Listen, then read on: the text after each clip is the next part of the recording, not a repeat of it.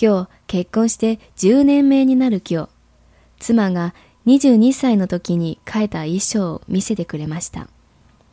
衣装の棺を見ると、僕らが出会った日と同じでした。彼女は言いました。あなたに出会うまでの私がどれだけ愚かで、どれだけ不安定だったか、あなたにはずっと知らないって言ってほしかったんだけどね。あなたは知らなかったでしょうけど、あなたは私の命を救ったんだよ。本当にありがとう。